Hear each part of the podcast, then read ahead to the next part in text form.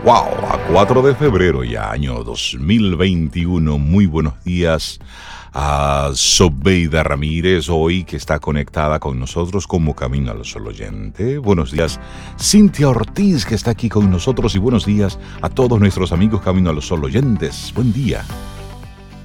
Muy buen día, Rey. Hola, Sobe, Laura, y buenos días a ustedes, amigos Camino al Sol Oyentes. Feliz jueves ya jueves, que te quiero jueves. Eso, y tus días, tus días, ¿cómo te los planteas? Así tempranito, eso es lo que te queremos proponer hoy en este, en este arranque de la mañana. ¿Cómo estás planteando tu día? Es decir, ok, ya pusiste los pies fuera de la cama, ok, ¿y cuál es ese primer pensamiento? ¿Qué tienes para hacer en el día de hoy? ¿Qué te estás planteando? ¿Cómo? Vivir las diferentes cosas que se te presenten. ¿Cómo te estás planteando tu día? Así es que tus días, como tú te lo vas proponiendo, te lo vas eh, planteando. Hazte la pregunta. Así es, así es. Hiciste una pregunta muy interesante, un comentario, Rey. Primer pensamiento cuando tú te levantas, cuando abres los ojos, como que bueno, gracias Dios mío, o vamos arriba, o ay Dios mío, otro día más. Eso va permeando, eso va permeando cómo va a ir entonces. Sí, sí, así es. Tus días son así que de verdad cómo te los vas planteando. Es así. Claro, bueno, y arrancamos. Y hay una actitud que siempre acompaña nuestros temas. ¿Cuál es la de hoy? En este caso no es una actitud, es más bien una pregunta y es precisamente para llevarte a reflexionar, ya que decimos que tus días son como te los planteas. Entonces, ¿cómo te planteas tus días? ¿Cómo son tus días? ¿Cómo tienden a ser tus días? Sí. Y eso te invitamos a que nos compartas tus pensamientos y conectemos tempranito 849-785-1110. Ese es nuestro número de teléfono para que conectemos aquí en Camino al Sol y te recordamos nuestra web caminoalsol.do para que estemos ahí juntos desde temprano. Y tempranito agradecemos todos los mensajes que nos, has, que nos envías. Los leemos, vamos respondiendo en la medida de las posibilidades, pero para nosotros es importante saber que estás ahí. Y durante todo el día no se imaginan cómo vamos recibiendo esa, esa conexión. Así es, muy contentos. Mira, y vamos, tenemos hoy muchos temas interesantes y también comentarles así que en el transcurso del día también lo mencionaremos, Día Mundial contra el Cáncer, conversaremos un poquito al respecto, Rey, tú y yo, y también es. es el cumpleaños de Facebook.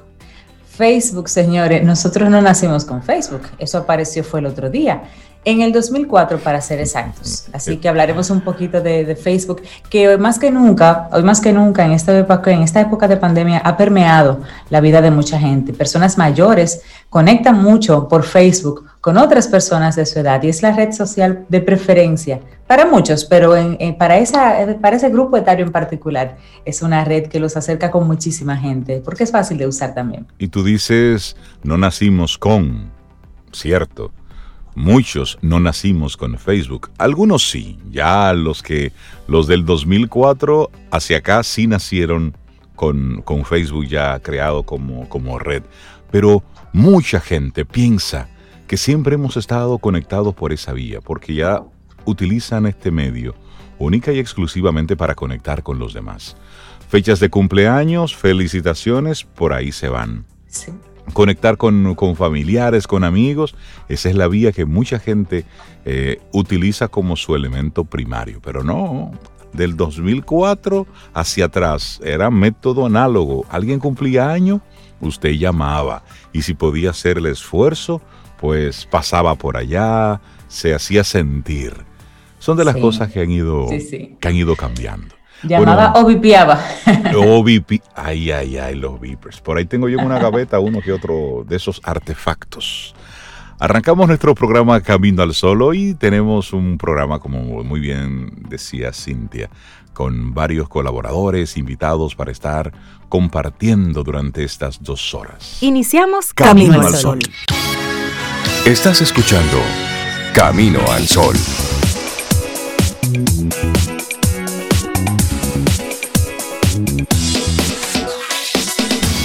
Es momento de reflexión. Camino al Sol.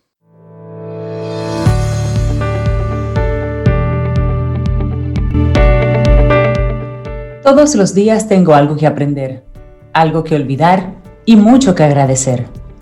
Una frase anónima. Y esto conecta con nuestra reflexión para esta mañana, porque la magia existe en el día a día. ¿Te parece si lo celebramos? Me gusta esta introducción, porque vivir lo cotidiano con alegría, esto depende más de nuestra forma de ver las cosas que de lo que sucede a nuestro alrededor. Cada instante encierra un tesoro, esa es la realidad, porque a veces tenemos esa sensación de que ocurren pocas cosas extraordinarias en la vida. Nos fijamos siempre en los grandes acontecimientos, en los grandes momentos, una boda, un viaje largo, el nacimiento de un hijo, llegar y materializar ese objetivo que tanto hemos soñado. Bueno, no apreciamos a veces esos regalos que, momento a momento, con cada respiración, nos ofrece cada jornada. Sí, mira, y en una de las escenas más recordadas de la adaptación al cine de Alicia en el País de las Maravillas, el sombrerero loco, ese maravilloso personaje, celebra el día del no cumpleaños. Ah, ¿Recuerdan eso? Eso yo lo celebro. es decir, cada fecha del calendario, según él, merece una fiesta, ya que la existencia se vive día a día y nunca sabemos cuándo va a terminar. Y si tomamos conciencia de ello, como el sombrerero, estaremos en disposición de celebrar lo cotidiano, cabalgando a lomos de lo urgente. A menudo nos pasan inadvertidas las pequeñas cositas, las pequeñas maravillas que dan sentido a nuestros días. La magia de la vida se muestra a menudo en lo humilde, en lo sutil, en lo chiquito, digamos. Como reza un viejo proverbio oriental, estás aquí de paso, detente a mirar las flores. Wow, me encanta esto. Bueno, y vamos a compartirte algunas formas de celebrar cada día. De seguro que tú tienes las tuyas, pero permítenos compartirte otras más. Iniciamos con Lola Mayenko. Ella en su libro Algo que celebrar. Ella reflexiona sobre esta falta de atención del ser humano actual, siempre atareado, hacia esos momentos de profunda belleza y significado, y dice, los amaneceres en el amor, los paseos por la montaña junto a los niños, los desayunos de los sábados, las fiestas con los amigos, las tardes de tormenta, las puestas de sol o las noches de lluvia de estrellas. Me gusta esto. Qué belleza.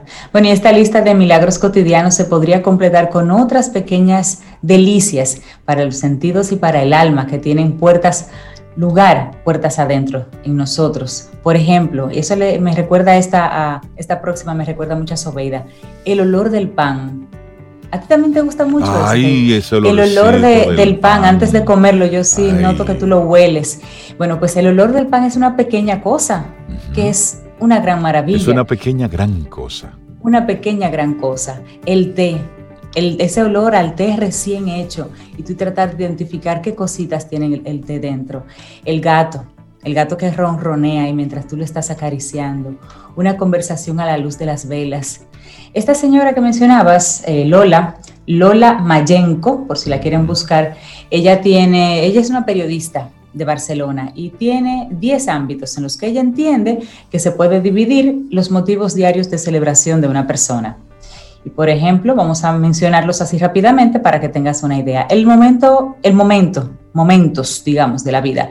Ese es un ámbito que debes tomar en cuenta como una oportunidad de celebración. Momentos. Dado que cada instante es único, el mejor modo de honrarlo es darle el valor de irrepetible que tiene y saborearlo entonces.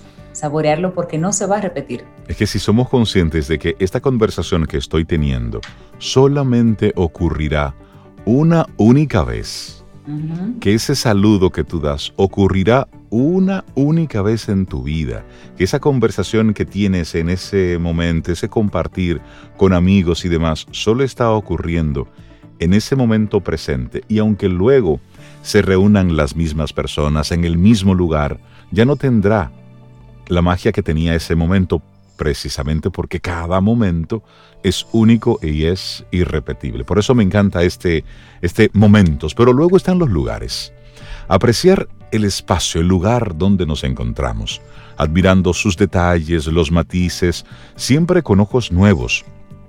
Como decía Henry David Thoreau, el paraíso está sobre nuestra cabeza y bajo nuestros pies. Es decir, observa con detenimiento. ¿Estás en la habitación, en tu casa? ¿Cuándo fue la última vez que tú la, la observaste? ¿Estás escuchando Camino al Sol ya montado en tu vehículo, en la calle? Pasas todos los días por ese mismo lugar y ya lo haces en automático. ¿Te has detenido a ver ese nuevo, ese nuevo árbol que anda por ahí? ¿Te has detenido a, a observar y a respirar la zona, bueno, pues es la invitación que te hacemos. Los lugares también. Me encanta. Bueno, también los elementos. Damos por supuestos bienes imprescindibles para nuestra supervivencia como el agua o el sol, que son escasos en muchos puntos del planeta y sin embargo lo tienes. Al recibirlos vamos a experimentar gratitud, vamos a dar las gracias por ello, agua, sol y cualquier otro elemento a tu alrededor, el aire, el aire puro sobre todo, tenemos que agradecerlos. Están ahí, pero vamos a agradecerlos. Sí, bueno, las plantas, los alimentos que nos nutren cotidianamente, así como las plantas que nos ayudan a sanar, o las flores que alimentan nuestro espíritu, son también motivo de celebración. ¿Cuándo fue la última vez que tú fuiste hacia, esa, hacia, la matica de plátano que tienes en el patio y le observaste eh, las hojas, viste lo fuerte que estaba y le dijiste algo? Sí, las plantas. No importa que le digan, y fue, y fue la mata que tú le hablaste. Tú dices, es una conversación que tenemos aparte. Animales, oye, los animales, tanto si convivimos con mascotas como si gozamos simplemente contemplando el vuelo de las aves, nuestros compañeros de planeta son maestros en el arte de la sencillez y de la espontaneidad. Aprendamos de los animales. Claro, y luego las posesiones, valorar lo que tenemos en vez de anhelar lo que desearíamos tener. Esa es la clave de la satisfacción presente. Bueno, y también el cuerpo. Percibimos el mundo y lo disfrutamos a través de los sentidos, de nuestro cuerpo. Por lo tanto, cuidarlo, cuidar de nuestro único vehículo por ahora, es prepararlo para la fiesta diaria. La mente. Es imposible apreciar las maravillas que nos rodean si interponemos entre nosotros y el mundo los velos de la negatividad y de las ideas preconcebidas. En parte somos lo que pensamos, por lo tanto sí, es bueno dedicarle también pensamientos a la mente, darle mente a la mente. darle mente a la mente. Bueno, y ahí podemos incluir también un poquito el corazón. Corazón, que es el siguiente paso, indagar en nuestros sentimientos y nuestras motivaciones, nos permite profundizar en la propia esencia, lo cual va a beneficiar a nuestras relaciones con los demás. Bueno, el alma, ese sería el número 10, cultivar la vida espiritual en el día a día. Para ello no es necesario seguir una religión. Amplía el ancho de banda de nuestra conciencia para una celebración de una vida más plena. Es decir, ponerte en ese estado de conciencia espiritual, de irte cultivando. Como decía, no necesariamente conectado a una religión. Si lo está, muy bien. Pero si no, cultiva poco a poco esa espiritualidad. Y para esto Vamos a compartirte así brevemente algunos, algunos rituales para cada momento. Una serie de estiramientos, probar por ejemplo el saludo al sol, ponga ahí en YouTube, saludo al sol, mm. son una serie de posiciones de yoga que son buenas para eh, desentumecer el cuerpo. Eso es un buen comienzo para lo que nos espera en el día de hoy. Por ejemplo, en vez de comer cualquier cosa, 20 minutos para un desayuno nutritivo y en paz. Esto también nos aporta un poco de energía eh, para, para arrancar la mañana. Un paseíto después de comer, decía la doctora Sunita. Después que usted coma, cuente mil pasos. Usted comió, todo bien, entonces póngase de pie y camine mil pasos, despacio, tranquilo.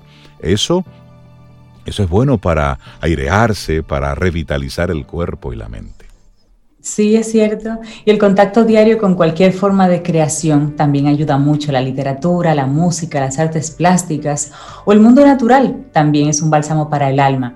Una conversación relajada, una meditación, y ahí saludamos a la doctora Arbaje, a, Delta Eusebio, a la doctora Sunita, que siempre nos invitan a esta práctica. Otra iniciativa que también nos puede eh, infundir mucha calma es precisamente la meditación. Y finalmente se habla de que todo es una percepción.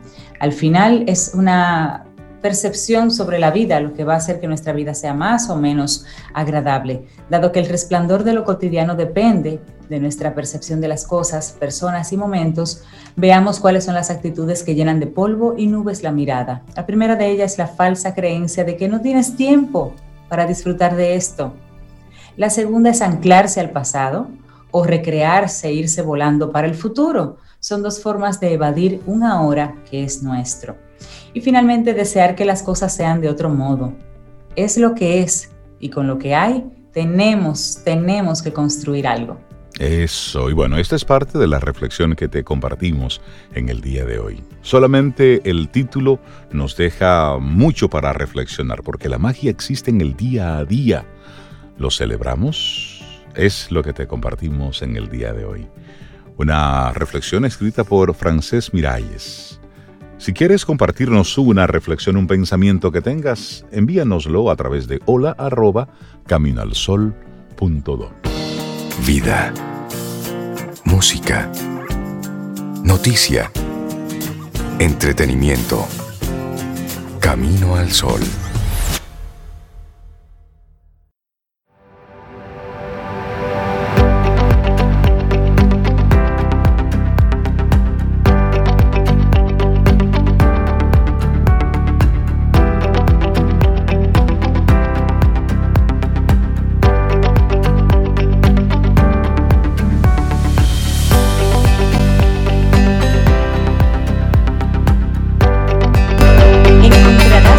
En la vida si lo creas.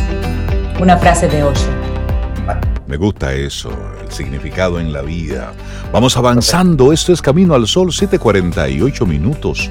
Es jueves, estamos a 4 de febrero año 2021 y le damos los buenos días, la bienvenida a una mujer que está doblemente titulada como coach por ESEC Human and Neurosemantic System. ¿Quién es ella? Oh, oh, Fénix oh. Pérez. Una ovación de, de mí, es de mí.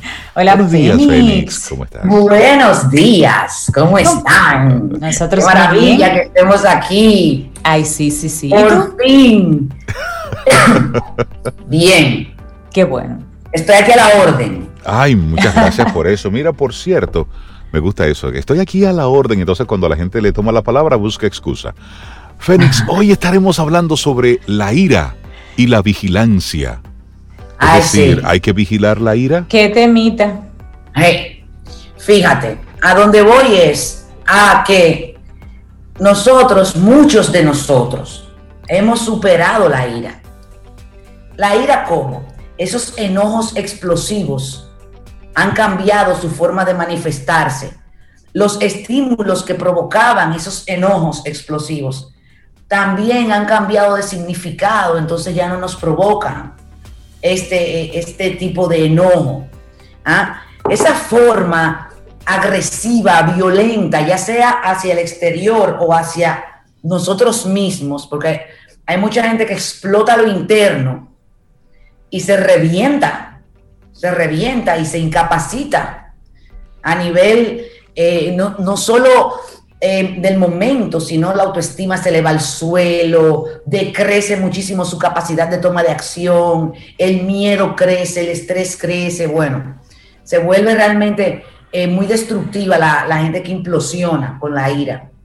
Entonces, la forma en la que tú respondes y los estímulos que te eh, hacían explotar por el significado que tenían a nivel de neurosemántica, pues van cambiando. Y muchas personas podemos llenarnos la boca diciendo, ya, prueba superada. Y yo te hablo de mí que yo me rompía los nudillos en la pared. Yo tiraba, traía celulares nuevos a la pared. O sea, yo te hablo de un celular recién comprado hace muchos años ya, eh, comprado de, lo más moderno que yo podía en ese momento. En ese momento. Y yo le compré ese día el vestido, todo, o sea, yo lo puse, lo pimpié. Ajá. Yo tuve un arranque de ira en la noche y yo le estrellé contra la pared. O sea, a ese nivel, para el otro día tener que ir a buscar otro celular más, de menor calidad. En esa época no había señores ni WhatsApp ni BlackBerry. No, no, no, nada de eso. Pero, pero luego, se quedaba esa, esa sensación de, oye, ¿por qué hice eso? ¿Por qué reaccioné así? Pero es un ah, buen ejemplo porque uno pudiera decir, pero ¿cómo va a ser que Fénix extrayó un celular? Eso es pequeño contra lo que algunas personas hacen con un parqueo, que le dan un tiro a una persona, cosas totalmente fuera de proporción. Y es eso, un ataque de ira que luego cuando se calma se ven esos resultados. Exactamente, y es lo mismo, eh, eso mismo que tú dices, un ataque de ira. Entonces, yo, por ejemplo, eh, nunca voy a tener un arma de fuego. ¿Tú sabes por qué? Te voy a decir por qué. Y lo comprobé el otro día, que tuve un enojo. O sea, yo estoy hablando de esto porque yo viví una experiencia el otro día. Yo me molesté, pero de una manera que yo quería como insultar a alguien, como yo hacía antes. Mira, el camino neurológico que seguía antes, cuando tenías estas explosiones descontroladas, se activó de nuevo. Mm. No llegué a accionar, no llegué a accionar, no hice la rabieta, pero el solo deseo de hacerlo ya sí. me confrontó. Claro. Y eso tiene que ver con algo que yo escuché el otro día, eh, en esta frase que me parece como tan sencilla y tan no podemos desaprender. Lo que, lo que pasó por ahí, lo que se instaló. Ahí está el camino. Y tú sabes que eso me dio también mucha paz con relación a las drogas y al alcohol. Porque yo soy adicta en recuperación. Desde hace 18 años yo estoy limpia y sobria. Por eso es que estoy tan bonita, porque la droga se la dejé. y, me gusta cómo tú pones como ejemplo tu experiencia de vida. Primero es un acto de valentía, de decirlo de forma pública, y luego ver cómo los diferentes métodos que has ido aprendiendo, las diferentes formaciones, los diferentes contenidos, tu proceso de, crecimiento y de desarrollo, dicen que sí, que se puede, que es un asunto de voluntad, de determinación. Sí, sí, yo, yo, no te estoy vendiendo un sueño, yo te estoy vendiendo experiencia vivida claro, en mí y en otros. Por supuesto. Entonces, Ajá, ay, aprovecho para decir que hoy comienza la Fuerza de la Certeza, el cuarto grupo, para conocer y dominar tu mente en 40 días. Es una locura de programa bellísimo, que además no te toma tiempo. Entonces, mira, fíjate, ¿qué pasa? Eh, cuando yo entro a estudiar PNL profesionalmente, programación neurolingüística, me vienen y me dicen unos genios, entre ellos alguno que otro profesor, que, que ya yo puedo beber si yo me reprogramo. Yo no invento con eso, yo no invento con eso, sí, sí. porque yo tengo primero que, tener algún tipo de comprobación para, para yo atreverme a beber un trago que me puede llevar de nuevo a un contenio en la calle. ¿Entiendes? Amanecer, o sea, no, arruinar. un momento que ya se cerró, punto. Claro, entonces, ¿para que yo me voy a arriesgar a tomar alcohol? Pero me, molestaba, me molestaba eh, el yo no poder controlar eso, no poder arriesgarme, como que hasta que escuché eso, que me dio tanta paz, porque tú no puedes desaprender a montar bicicleta. No las conexiones neurológicas, de las neuronales, las neuronas que se conectaron, ¿ah? que te enseñaron a montar bicicleta y que se fijaron ahí que cuando tú agarras el timón de la bicicleta. Tú conectas con todo eso. Y te sube, y te sube la bicicleta, como que se prende una línea, aunque tú tengas 30 años sin montar bicicleta. Cierto. se prendió una línea eléctrica que estuvo apagada 30 años.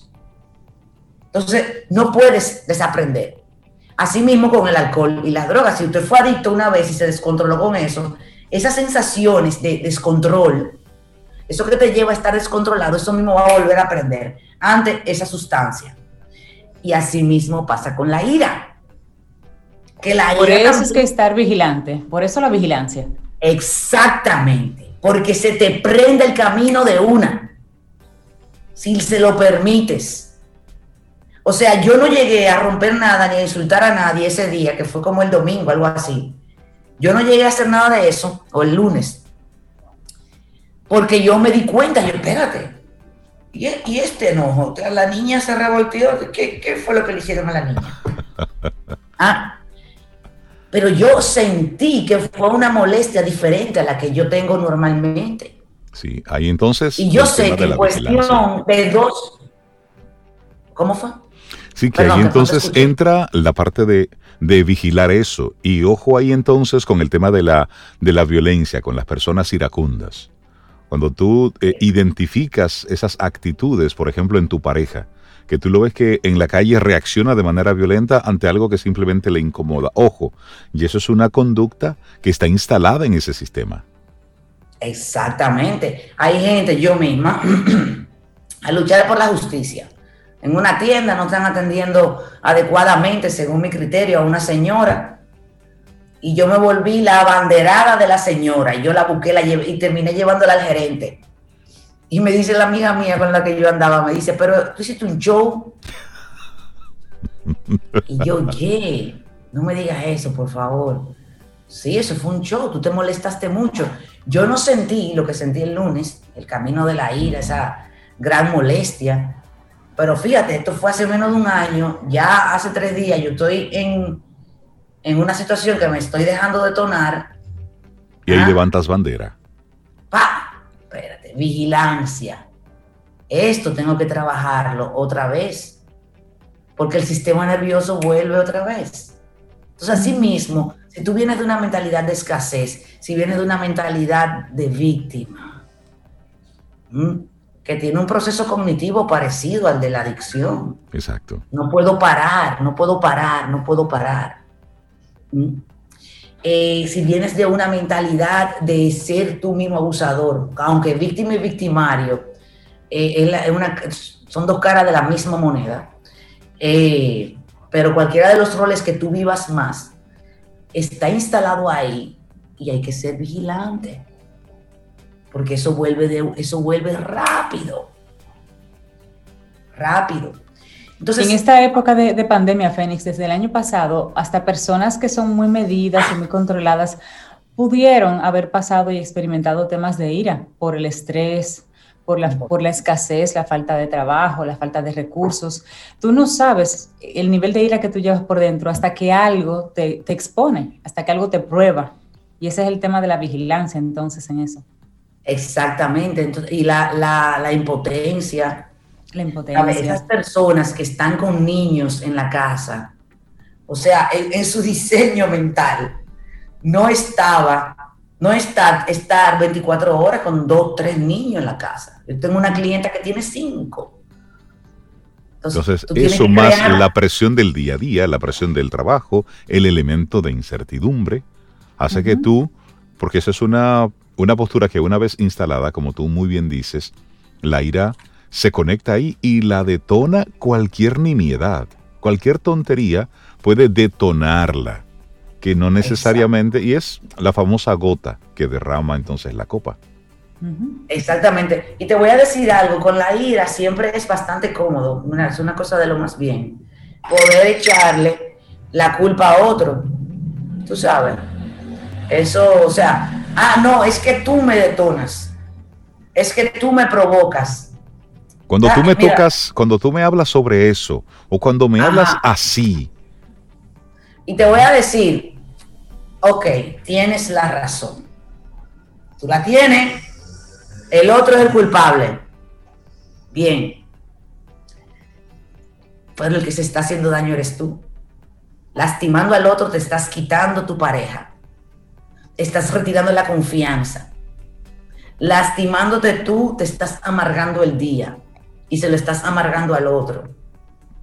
¿Mm? Entonces, eh, lo que es tu círculo cerrado de apoyo, que está ahí para sostener, tú lo estás machucando con un pilón, eso me quedó bien criollo.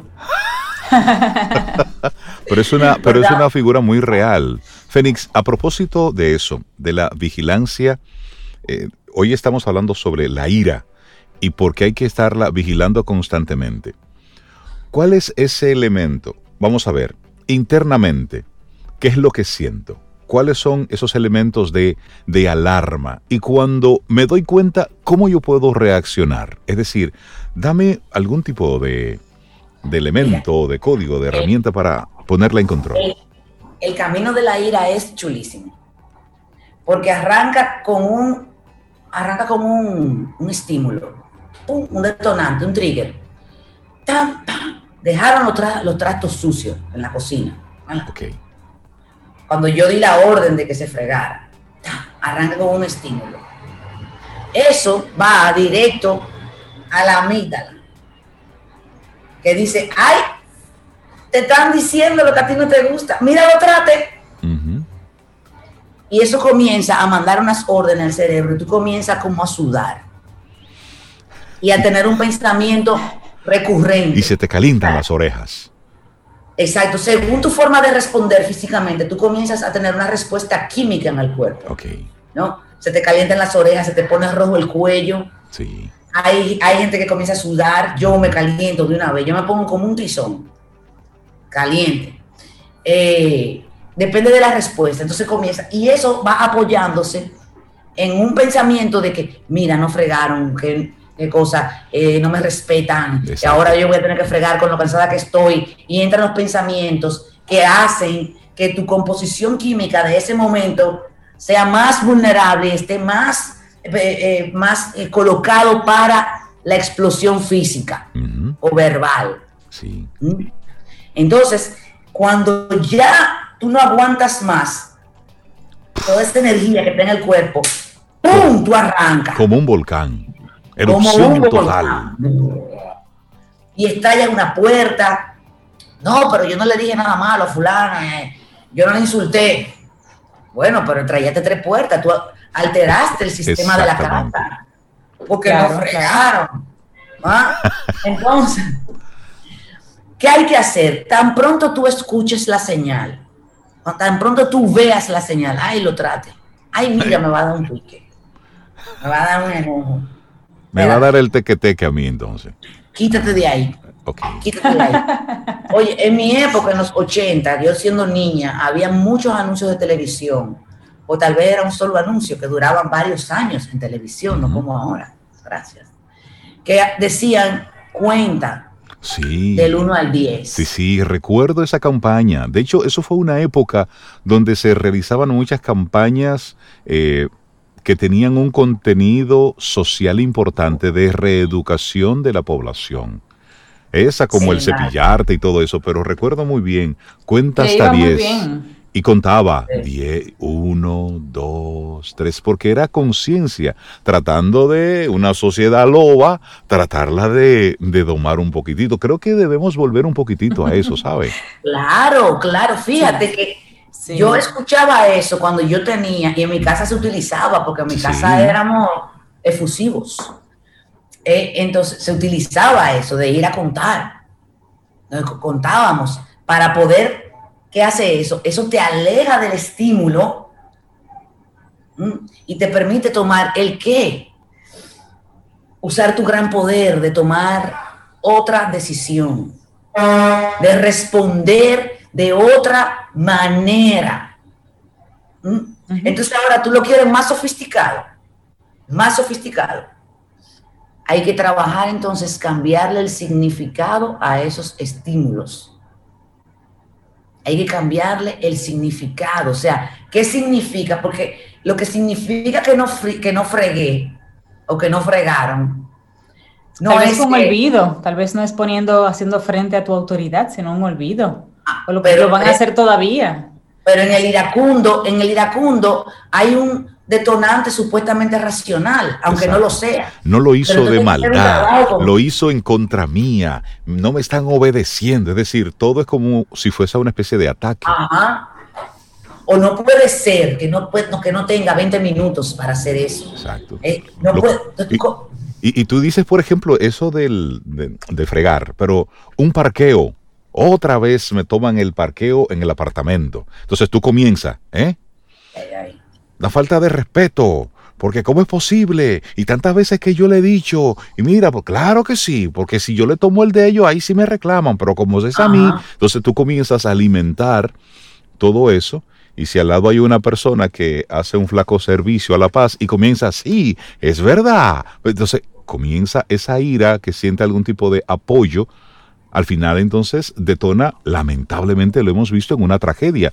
Y todo comenzó con un pensamiento. Exacto, y te dicen, porque no es el parqueo lo que importa. Es la falta de respeto. Ah. Ay, cuántas veces lo hemos Pero mira, todo mi trabajo eh, va orientado al bienestar.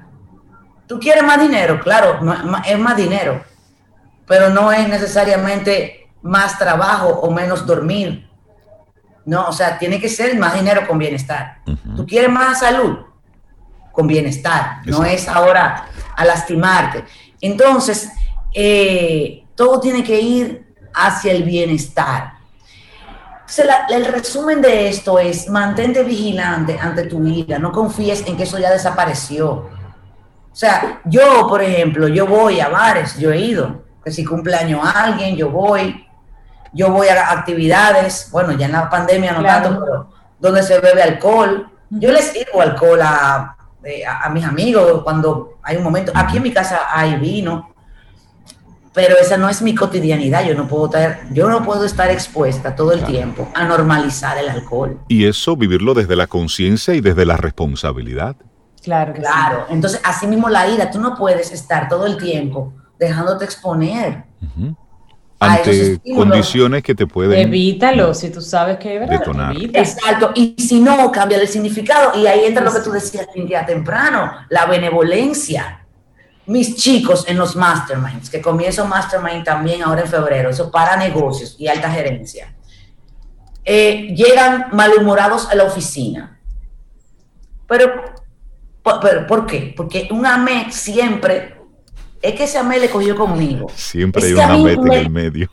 A mí me molesta que se me atraviesen en el carro. Pero ¿por qué? Vamos a cambiarle el significado a eso. Si, si tú lo vieras con benevolencia a eso, ¿qué sería lo que estuviera pasando? Claro. Entonces rápido te dicen, bueno, los AME están haciendo su trabajo. Y en verdad tal vez no es conmigo. O tal vez que yo lo jalo. Pero ese es uno de los trabajos más difíciles que hay. El día entero en el tetero del sol. Oye, por bien que te paguen, mi hermano, o sea. Sí, sí, sí, lidiando con mucha gente, sí. Y, lidiando con gente armada en la calle, tú. Por supuesto. Hoy la propuesta de Fénix, la ira, vigilar la ira. ¿Qué lo detona? Cambiar esa conversación que tenemos al respecto. Fénix, la gente que quiera seguir conectada contigo, que, quiera, bueno, darle seguimiento con los diferentes programas que tienes, ¿cómo se pone en contacto contigo, Fénix? Mira, mi página web, fénixperez.com.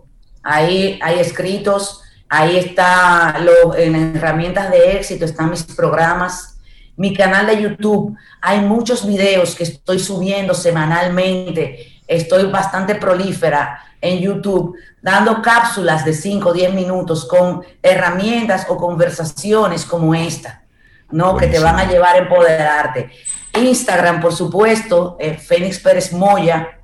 Eh, y también, pues, poco a poco estoy retomando las redes como Twitter y como Facebook y en LinkedIn me cuido un poco porque como eso es más profesional ahí, ahí hay mucho, ¿verdad? Comienza. Pero por ahí andas también.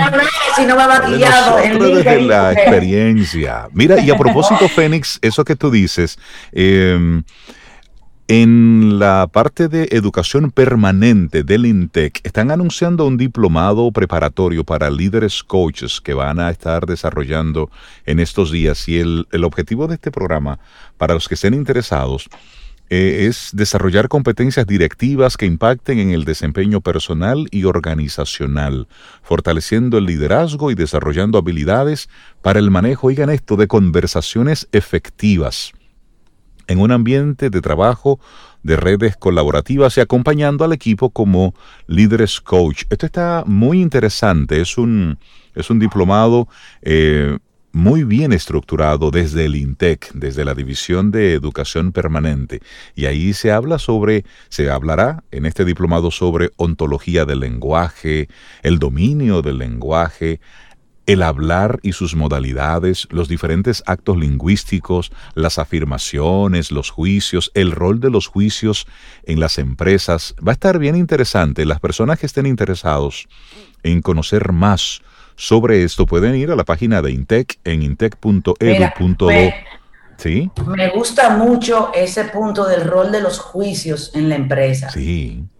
Porque uno de los, de los puntos más eh, poderosos del mastermind, trabajando con la benevolencia en los negocios y en la, y en la alta gerencia, es que cuando el ejecutivo que está haciendo el mastermind me cambia al chip de la benevolencia, su performance, su comunicación, sus respuestas comienzan a cambiar y comienza a, ser, a ejercer con más eficacia su liderazgo. Y eso es porque en la benevolencia, en el pensamiento benevolente, no cabe el juicio. Totalmente. No tienes que hacer nada para evitar el juicio. Simplemente tú pones la benevolencia y no está en el mapa el juicio. No es una opción. Claro, y eso luego es, es, bueno que lo conversemos en otro momentito, porque de verdad los juicios, ay, mamacita, ¿eh? Óyeme. Cuántas cosas. Pero, pero para la gente, para terminarle esta información, entren ahí a la página de intec.edu.do o llamen al Intec en la parte de educación permanente para que tengan más información de este diplomado preparatorio para líderes coach. Sí, la gente de Intec son parte de Camino al Sol. Mm. disfruta tu café en compañía de Camino al Sol. La siguiente frase es de George Halas y es hermosísima, parece un statement más que una frase. Dice, nadie que haya dado lo mejor de sí mismo lo ha lamentado. Me encanta eso. Son, seguimos avanzando. Son las 8.20 minutos en este jueves, que estamos a 4 de febrero año 2021. Y los jueves aquí en Camino al Sol hablamos de cine. O más bien, él da su opinión sobre películas, sobre cine, sobre interpretaciones y nosotros escuchamos atentamente. Richard Douglas con su opinión personal. Buen día, Richard, ¿cómo estás?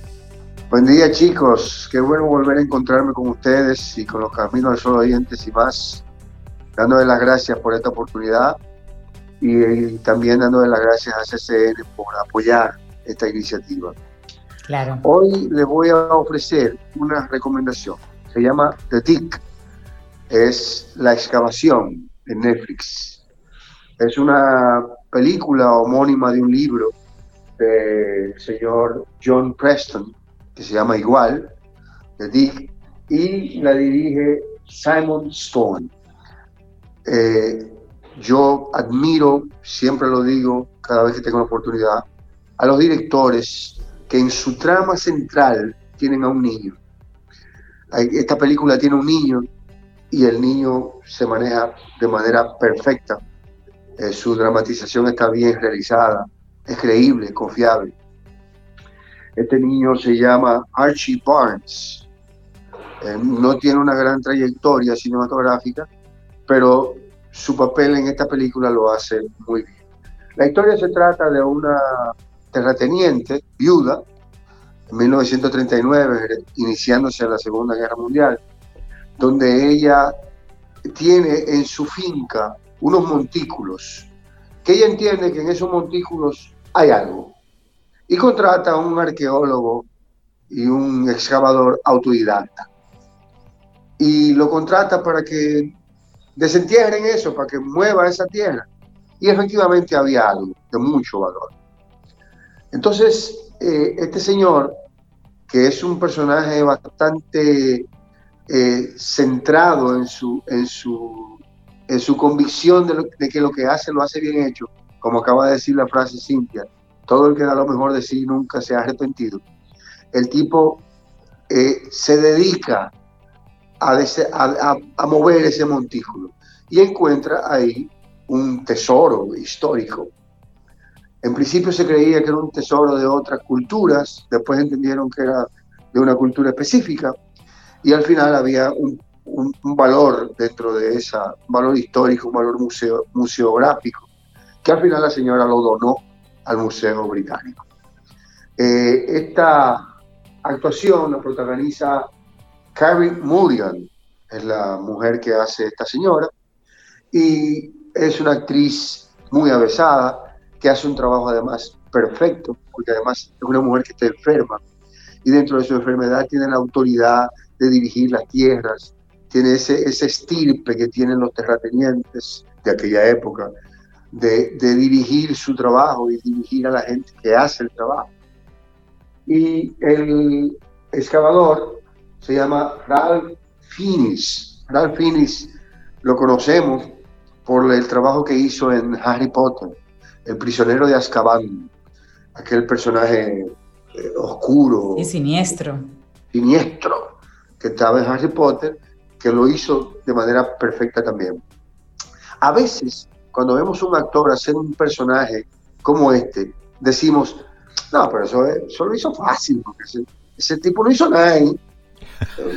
sí, porque son diálogos cortos, muchos silencios.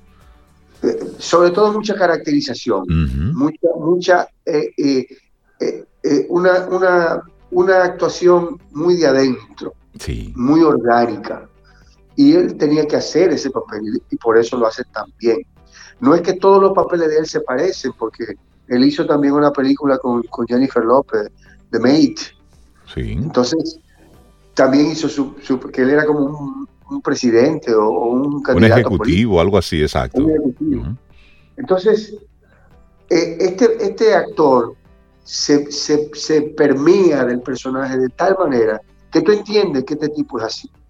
Termina siendo muy, muy confiable para el niño.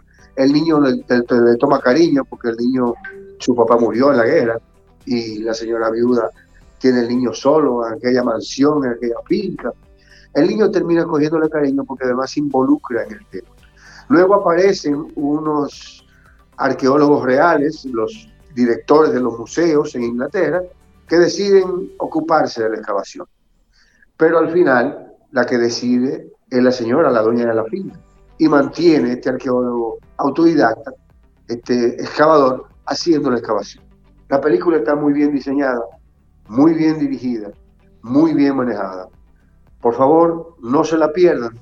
The Dick, la excavación, por Netflix, y ojalá que mi propuesta les haya gustado. Gracias a ustedes y gracias a CCN por esta oportunidad. Richard Douglas con su opinión personal. Richard, hacer un reconocimiento público de la maestría que tú tienes de contar una película sin contarla. Nosotros la vimos, la película, en el fin de semana. Y es tal cual como dices, a nosotros nos gustó. Una película bien interesante con unas, con unas líneas y unas frases de conversación sumamente eh, interesantes. Lejos, eh, por supuesto, de cualquier tipo de opinión profesional, sí me gustó de esa película que crean realmente esa atmósfera, momentos previos a la guerra, de la tensión, de, lo que se vivió en ese momento, junto todo esto con la historia. Pero fue, fue realmente como un transportarnos a esa época por dos horas y vivir la tensión y vivir eh, junto con los personajes todo lo que allí estaba pasando. Realmente es una muy buena, y los diálogos del, del guion muy bien. sí, sí, con muy bien, hechos. Una línea sobre las civilizaciones, sobre la continuidad de la vida que nos pone a pensar un poquitito en lo que estamos haciendo en este momento. Nosotros como, como sociedad. Richard Douglas, con tu opinión personal, te despedimos con música aquí. Escuchas, escuchas. Camino al sol. Camino al sol.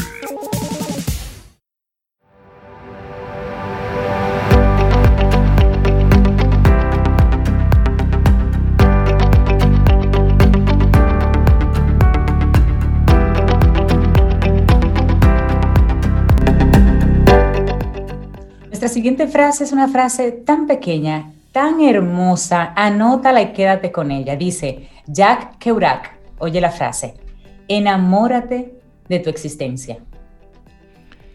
¡Wow! Enamórate, de, tu existencia. De ti, de lo que tú eres, de lo que tú haces, de cómo lo haces. Enamórate de ti. Sí. 8.35 minutos. Mm, enamórate de tu existencia. Qué lindo está eso.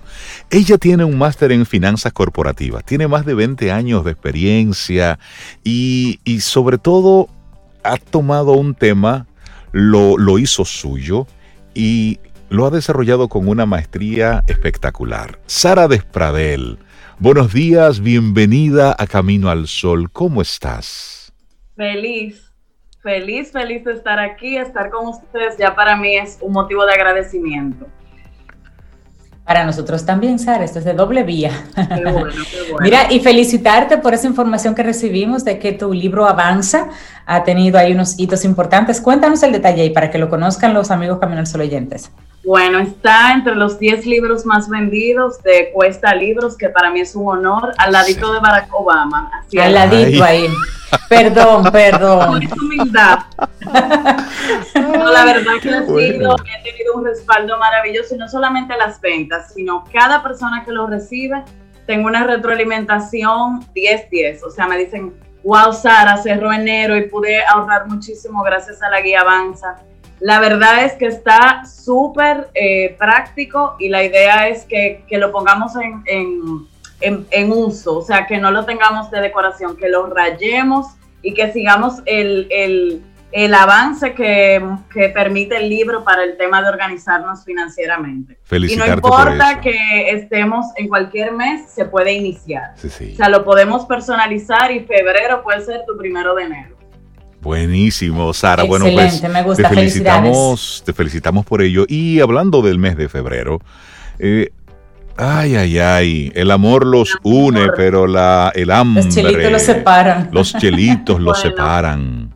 Yo, primero, eh, para trabajar este tema, yo acudí a una recopilación que hice el año pasado, que era qué errores financieros tú habías cometido en nombre del amor. Y ahí me mm. llegaron desde fui garante, desde le pagué la universidad y luego esa persona me dejó, desde le di una extensión de mi tarjeta de crédito. y me la llenó. Ay, Dios mío. Bueno, ese es el tema de hoy. Ocho errores del manejo financiero en pareja. Toda nos trae. Si yo compilé todos esos temas, todas esas respuestas, hice como un resumen de errores que se repiten una y otra vez porque resulta que las finanzas tienen un contenido muy importante de las emociones. Y nada como el amor para alborotar nuestras emociones y hacernos perder la parte racional de inteligencia, de poder eh, meditar esas decisiones. Entonces, primero, ¿cuál es el común? Que personas afines en muchas cosas con el manejo financiero no lo sean y esa es la principal causa de divorcios internacionalmente.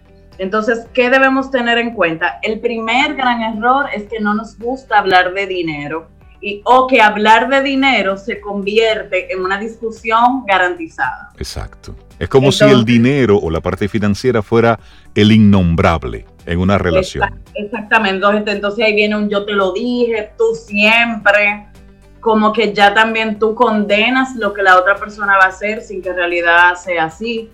Y entonces eh, lo primero es bajarle esa, esa presión a hablar, porque mientras más tú lo haces un tema que hay que discutir y que se debe discutir de la mejor manera, sin ofender, sin atacar, mejores resultados vamos a tener, porque el dinero como la comida siempre va a estar presente en una relación de pareja. Entonces, la segunda es, dejar toda la responsabilidad económica sobre uno de los dos.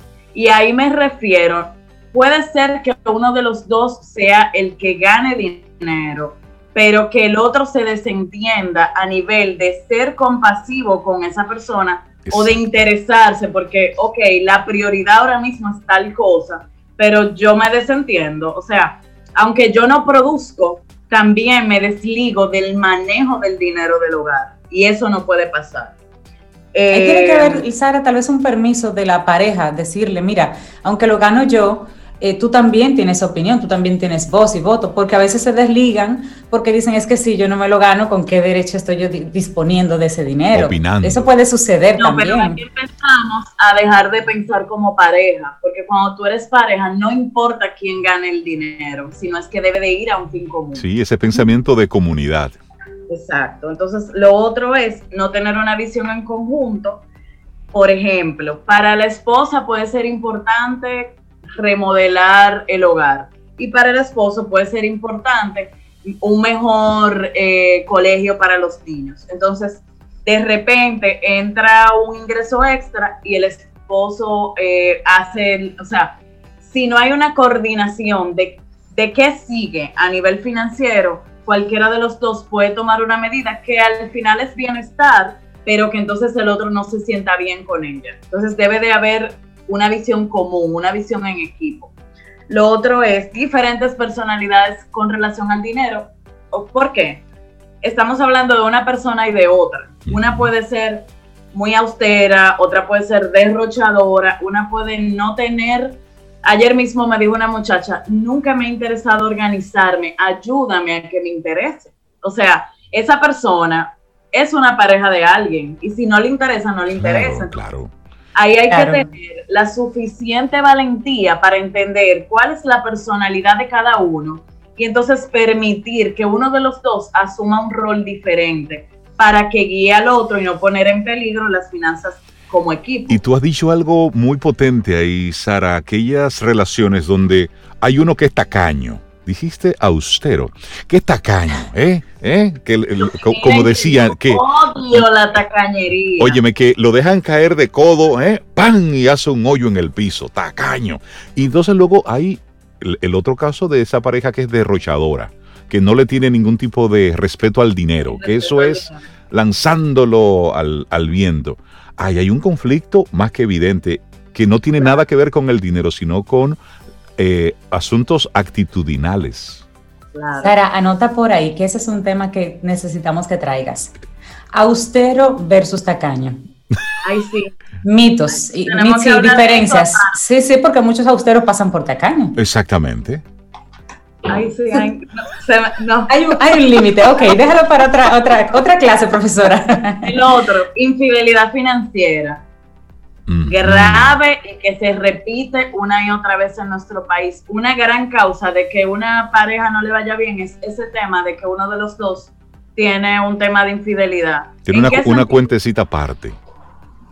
Decir que ganó menos, mm. decir que gastó menos o sea, decir que tal cosa vale tanto y realmente vale lo otro. Eh, ese clavo, pero entonces que, o sea, tú como durmiendo con el enemigo. O sea, como que yo estoy compartiendo contigo mi cama, mi vida, pero entonces eh, tú no sabes en qué planeta yo ando a nivel financiero. En una cuentecita aparte de la que tú no sabes. Wow. Y eso pasa mucho, Sara. Muchísimo, o sea, realmente cuando eh, tengo asesorías en pareja, eh, sincerizarnos es el primer camino que abre paso a soluciones. Porque he tenido, por ejemplo, un esposo volviéndose loco con prestamistas y de repente la esposa tenía con qué resolver el problema. Entonces, eh, eh, gracias a Dios, en ese caso, por ejemplo, yo dije, bueno, pero nos estamos rompiendo la cabeza para acudir a un préstamo externo y quizás tú pudieras prestarlo. Entonces vamos a hacer un compromiso de que ese dinero se va a usar para lo que se debe usar, porque te vas a quedar con el dinero, pero vas a, vas a estar con alguien que va a perder el pelo, la paz, eh, todo. Claro, y eso evidentemente al final termina afectando a la pareja. Sara, en, nuestro país, eso es un elemento cultural. Es decir, cuando tú hablas de infidelidad eh, financiera, yo recuerdo que cuando yo estaba en planes de casarme, a mí alguien me dijo y se me acercó, mira, tú como hombre, tú tienes que tener una cuentecita aparte. Dime, ¿quién fue? Y entonces me decía, y, no, y luego me decía la importancia del por qué. Y, yo decía, pero es que, es que no. Porque desde que yo inicié mi relación con la persona que ahora comparto mi vida, pues los números estaban transparentes. Si hay, hay. Si no hay, no hay. ¿Y qué ha pasado? ¿Se arrepiente? Mm, para nada. No, para nada. o sea, realmente tú te... O sea, eh, eso es una, una... Es un mito. un mito, una, una, una pantalla de humo, porque al final tú crees que te la estás comiendo, pero lo que hace es que estanca la familia. Exactamente. Entonces, eh, sin hablar de, otro tipo de infidelidad que sí implica que nunca hay progreso porque el dinero se está yendo a otra base. Por supuesto. Sí, sí, sí. Entonces, eh, el otro error financiero, no tener un fondo de emergencia ni preocuparse por él como prioridad en la pareja. Entonces, ahí volvemos. Eso, cualquiera de los dos puede perder el trabajo o sea, en el día de mañana, ¿con cuánto cuentas si la principal fuente de ingresos fracasa? Y eso hay que tenerlo como equipo, pero sagrado. El no apoyar financieramente un plan. O sea, vivimos sin rumbo, eh, cualquier compra está bien, cualquier viaje podemos ir porque no hay un, no hay un norte. O sea, vivimos en, loca caravana, exacto. Eh, equilibrar, aquí es importante, no tener un equilibrio justo entre lo que gana uno, lo que gana otro, lo que aporta uno y lo que aporta otro. Se ve mucho el tema de lo mío es mío, pero lo tuyo es de los dos. Ay, ese merengue de Mili, caramba, lo mío es mío. Como, diríamos los chicos cuando éramos chiquitos, ay, ñeñe. ajá. Eso pasa mucho también. Entonces, eh, eh, viene siendo una injusticia igual. Eh, y hay que evitar, o sea, no, no, no montos, sino un tema de porcentajes. Eso es lo que debería hacerse. Okay. Y lo último y lo más importante, hay una falta de educación financiera que impacta el tema de las parejas todavía aún más, porque ahí eh, ya yo tengo como una especie de auditoría. Si yo vivo solo, el problema lo, lo enfrento yo y ya, pero cuando tengo que trabajar en equipo, puedo arrastrar incluso el crédito de otra persona por no manejarme adecuadamente. Entonces, todos esos errores tienen solución, se pueden trabajar. Eh, lo primero es identificar cuál, cuál les aplica y cuál deberían eh, eh, enfrentar primero. ¿Por qué? Si no tenemos un fondo de emergencia, todo se nos puede ir a pique. Si no hablamos claramente, sobre todo en un año con tanta incertidumbre, puedo, yo puedo creer que estoy avanzando, que me va a ir bien, pero si no integro a mi pareja, siempre voy a estar estancado. Entonces, ese es el mensaje. Eh, tengo un curso que quisiera aprovechar para invitarles sobre exclusivamente organización de finanzas para parejas, que no va a tener mucha teoría, va a tener ejemplos prácticos de cómo manejar un presupuesto que funcione. Y yo sí promuevo gastos eh, que tú no tengas que estar dando explicaciones. Porque, eh, o sea, hay que organizar todo de manera que haya siempre un fondo discrecional de cada uno. Porque para algo uno trabaja y a ti no te gustaría que cada vez que vayas a hacer una compra tengas que justificar algo. O sea, metas como equipo, eso es lo que vamos a organizar y luego que cada quien tenga libertad, porque cuando tú sientes que no tienes libertad, eso es lo que lleva a esconder dinero, a comprar escondido. He visto mujeres que viven, que para hacer una compra tienen que quitarle la funda, entrarla escondido, porque ese, esa, esa pareja no puede ver, no puede ver esa compra. Y eso, de una forma, y eso en algún momento, eso explota, en algún momento. Eso tiene entonces una, eh, una manifestación mucho más grave que da el traste con la relación. Claro. no es un problema de finanzas ahí, Sara, se refleja ahí, pero eso es un problema de pareja, de confianza. Eso es un problema de pareja que se refleja en la finanza. Sí, y, hay que ser honestos, estamos en un tiempo donde uno siempre, o sea, tú estás muy a la defensiva. Las mujeres dominicanas tenemos un tema de que internacionalmente hay un título de un chapeo. O sea, de que el hombre está esperando que tú le vas a a, hacer daño a su fortuna. Por ejemplo, cuando a mí me toca que me hagan una invitación, yo trato de pagar mi parte. O sea, ya luego tú dejas que, o sea, pero que no se note el interés de que, de que, de que me voy a aprovechar, porque ese es como el, primer estigma que hay.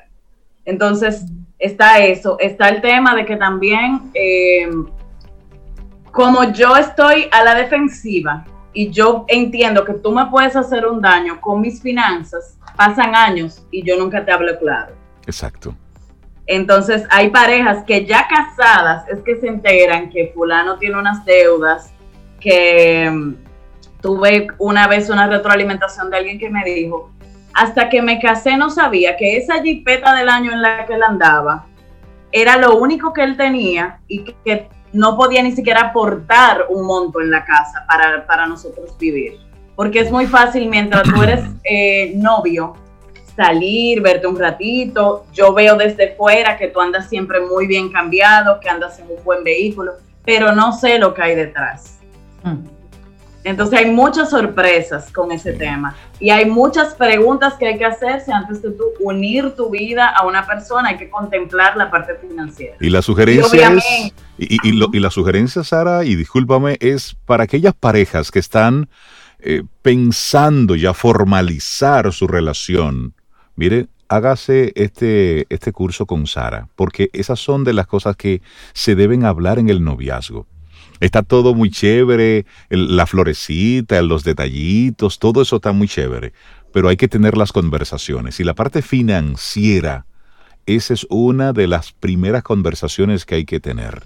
Sara, la gente que... Y dejando un mensaje positivo, he tenido parejas jóvenes que están, o sea, me buscaron en una asesoría para todo este año organizar su boda y lo que va a implicar eh, su vida juntos. Eso están pensando. hay un tema proactivo. Todo este año voy a producir tanto, eh, tengo estos compromisos que nos recomiendas antes de unir nuestra vida. Eso es lo más inteligente. Entonces, ese curso es el 15 de febrero como regalo de San Valentín. Eh, lunes 15 de febrero a las 7 y media de la noche. Dos horas, 35 dólares por la pareja. Acabadito de cobrar. Pueden decir que no tienen. Sí, así mismo. Es más, es un buen autorregalo de San Valentín para las parejas. Sí, sí, sí. Sara Despradel, muchísimas gracias. Gracias. Siempre es enriquecedor. Y gracias a ustedes. Un abrazo, Sara. Gracias. Y esperamos que hayas disfrutado del contenido del día de hoy. Recuerda nuestras vías para mantenernos en contacto. Hola arroba caminoalsol.do. Visita nuestra web y amplía más de nuestro contenido. Caminoalsol.do hasta una próxima edición. Y pásala bien.